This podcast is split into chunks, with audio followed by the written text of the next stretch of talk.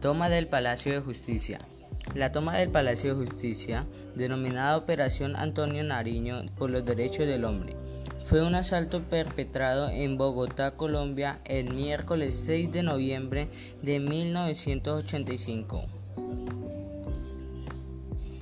La guerra que se ha producido en Colombia ha dejado una gran secuela de violencia y el Palacio de Justicia es una muestra de, lo que nos ha pasado en esta degradación de la guerra. Pero en materia de verdad sería bueno avanzar en dar respuestas a algunas preguntas que en estos 30 años aún no se han respondido.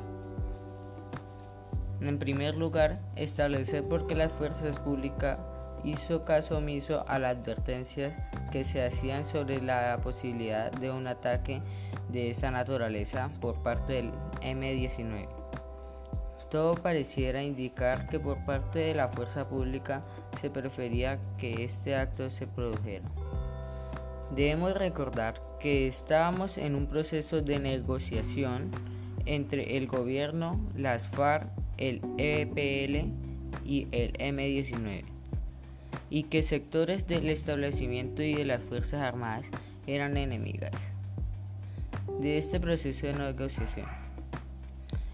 En esa medida habrá que preguntarse si para ese sector de la fuerza pública el que el Palacio de Justicia fuera tomado era una excusa para realizar la contratoma violenta y asimismo acabar con el proceso de negociación.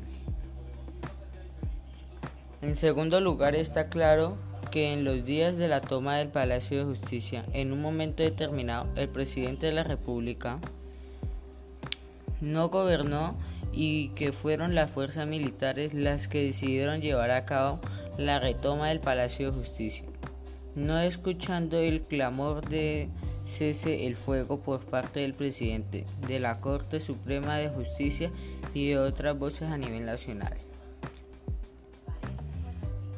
En tercer lugar, habrá que esclarecer qué pasó durante los operativos de la retoma. ¿Cuántas personas murieron como consecuencia de la acción desproporcionada de la fuerza pública? ¿Y qué pasó con las 11 personas que salieron con vida y fueron desaparecidas? La Corte Interamericana de Derechos Humanos ha respondido al Estado frente a estos hechos.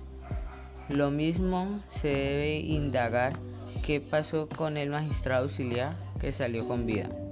Fue asesinado posteriormente y luego fue colocado su cuerpo en el lugar de los hechos.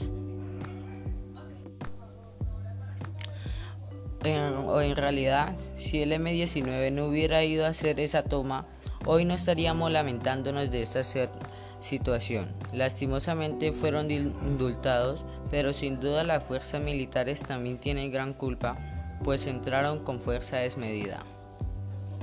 Los hechos culminaron 27 horas después, dejando un saldo de 98 muertos, entre ellos 11 magistrados, 11 personas que también fueron consideradas como desaparecidas, al no conocer de su paradero, número que reduciría a 6 después.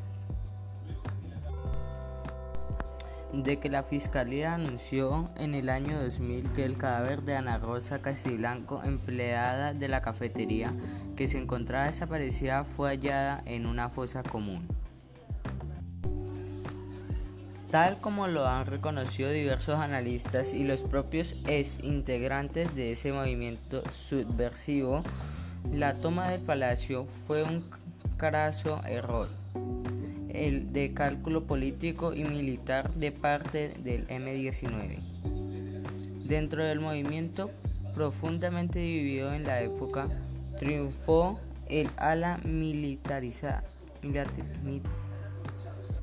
militarista en la decisión de tomar por la fuerza el palacio, con la convicción de que se repitiera el episodio de la toma de la embajada de República Dominicana y el de Yurumales.